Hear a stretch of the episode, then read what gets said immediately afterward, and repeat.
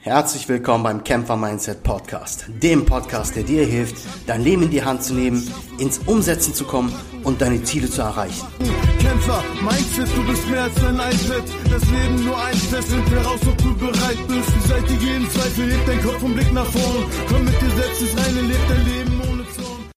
Hallo, schön, dass du heute wieder eingeschaltet hast zu dieser sehr persönlichen Podcast-Folge. Und in dieser persönlichen Podcast-Folge werde ich dir eine Geschichte erzählen. Eine Geschichte von einem kleinen Jungen, der vier Jahre alt ist. Let's go. Der kleine Junge, wie wir halt so Jungs kennen, war auch ein Lausebub und hat auch sehr viel Mist gebaut, hat quasi einfach, ja, wie ein Junge es tut, in den Tag so hineingelebt und Spaß gehabt, Scheiße gebaut, seine Eltern geärgert, andere Kinder im Kindergarten geärgert, also ein ganz, ganz normaler Junge. Eines Tages hat der Junge sich nicht gut gefühlt. Also es sah so aus, als hätte er Schnupfen gehabt, also eine ganz klassische Erkältung. Das haben natürlich auch seine Eltern mitbekommen und die Eltern beschlossen, dann ja an dem Tag den Jungen nicht in den Kindergarten zu bringen. Stattdessen haben sie gesagt, komm, bleib heute zu Hause, wir gehen jetzt zusammen noch ähm, zum Kinderarzt, dann kriegst du da was und dann wird es in ein, zwei Tagen wieder besser. So, beim Kinderarzt angekommen und der Kleine war halt auch erstmal ein bisschen froh zu sagen, ah, okay, heute nicht Kindergarten, ich kann zu Hause bleiben. Stellte der Kinderarzt bei der Kontrolle allerdings etwas fest, womit keiner gerechnet hatte. Und zwar der kleine Junge hatte Zeichen von Krebs. Und zwar ähm, Krebs, gibt es ja viele verschiedene Krebsarten. Er hatte Lymphknotenkrebs und ja, das ähm, fachlich heißt es Morbus Hodgkin. Und wir sprechen gerade über die 80er, Anfang 80er. Ne? Es ist in diesen Anfang 80ern ähm, diese Geschichte passiert. Das ist eine wahre Geschichte, nichts Ausgedachtes. Und damals war die Medizin natürlich noch nicht so weit, wie es heute ist. Heute kann man das relativ gut ähm, behandeln. Und ähm, obwohl es dann natürlich auch Ausnahmen gibt, wo es dann nicht funktioniert, aber zu dem Zeitpunkt war es halt schon ja, schwierig zu behandeln. Kommen wir zurück zur Geschichte. So, der Kinderarzt hat äh, dann die Eltern gebeten, mit sofortiger Wirkung direkt vom, ähm, von der Arztpraxis direkt ins Krankenhaus zu fahren. Und der Junge wurde eingeliefert.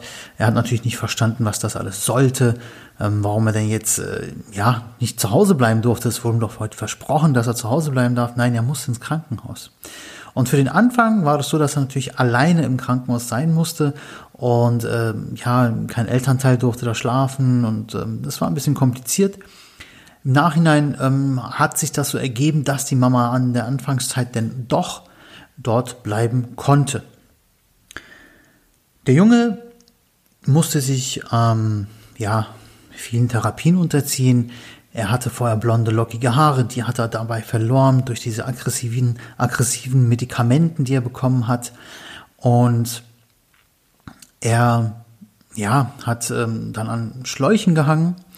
Und zwar insgesamt an sechs Schläuchen, die aus seinem Körper herausragten, um einfach ja, diesen Schleim oder was sich da auch gebildet hat, irgendwie abzusaugen und auch mit Medikamenten zu versorgen. Und so lag er halt da und ähm, die Mama durfte zwar mit im Krankenhaus schlafen, aber ähm, am Anfang auch im gleichen Zimmer, aber später, als diese Schläuche und alles angesetzt wurden, nicht.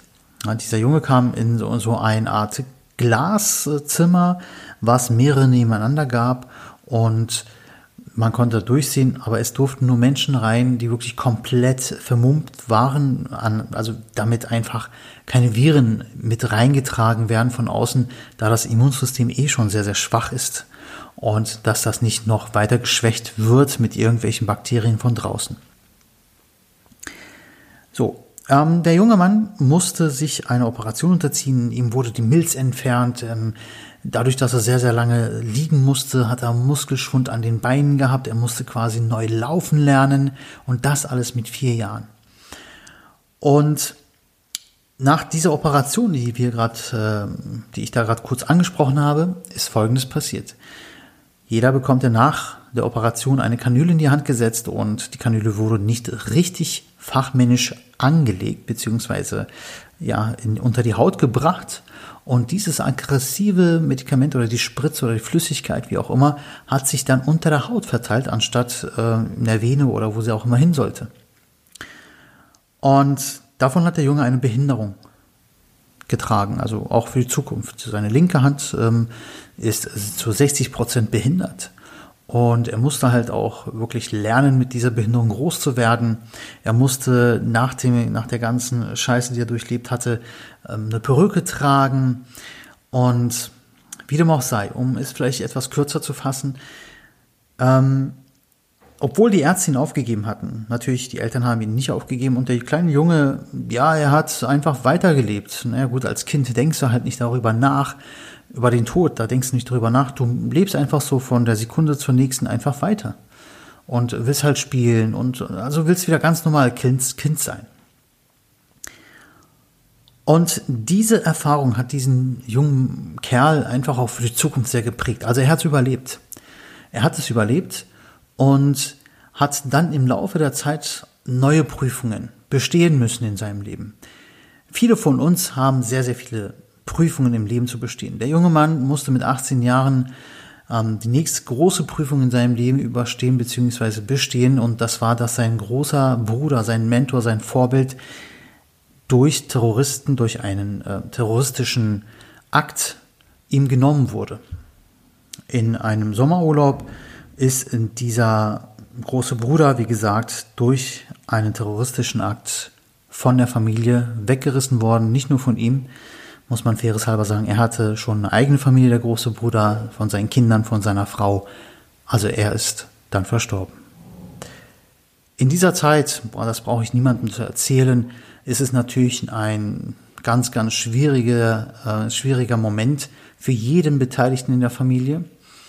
Und jeder muss natürlich da kämpfen. Und für die Familie auch war das natürlich schon wieder ein neuer Kampf, der ausgetragen werden musste. Und der, der Punkt ist der, ich meine, das Leben geht weiter, hört sich jetzt brutal an, aber die Erde dreht sich und wir sind auf der Erde. Wenn wir nicht gestorben sind, leben wir weiter. Viele werden jetzt schon vielleicht bemerkt haben, oder du wirst auch schon bemerkt haben, über wen ich da spreche. Das bin ich. Ich bin dieser kleine Junge mit vier Jahren gewesen, der das alles durchlebt hat. Und warum ich auch diesen Podcast gegründet habe, warum ich versuche, Menschen, andere Menschen mit meinem Erlebten, mit meinen Erlebnissen, mit meinen Erfahrungen, die ich im Leben gesammelt habe, nicht nur diese negativen beziehungsweise diese Erfahrungen, die mich ähm, geprägt haben, die mich geformt haben, sondern auch mit den Erfahrungen, die mich weitergebracht haben. Deswegen gibt es diesen Podcast. Was ich mit dir, äh, was ich dir mit dieser Geschichte, mit dieser Folge gerne sagen möchte, ist folgendes. Du wirst in deinem Leben sehr viel Negatives, sehr viele Aufgaben überstehen müssen, sehr viele Situationen überleben müssen, mit Kampf, mit deinem inneren Kampf. Und es muss nicht immer so hart sein, wie ich es gerade vielleicht erwähnt hatte. Es gibt auch natürlich täglich tausende, Millionen solche Geschichten. Und ich rede jetzt noch nicht mal über die Geschichten, die in Kriegsgebieten passieren.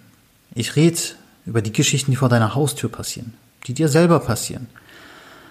Und jeder von uns hat seine eigenen Kämpfe täglich aus, ja, auszusetzen beziehungsweise ähm, dagegen anzukämpfen. Nichts in unserem Leben oder von anderen fliegt einem zu. Und wenn du auf diesen ganzen sozialen Kanälen die Menschen siehst, die ein teures Auto fahren, fett Urlaub machen, du siehst aber nicht, wie sie dorthin gekommen sind.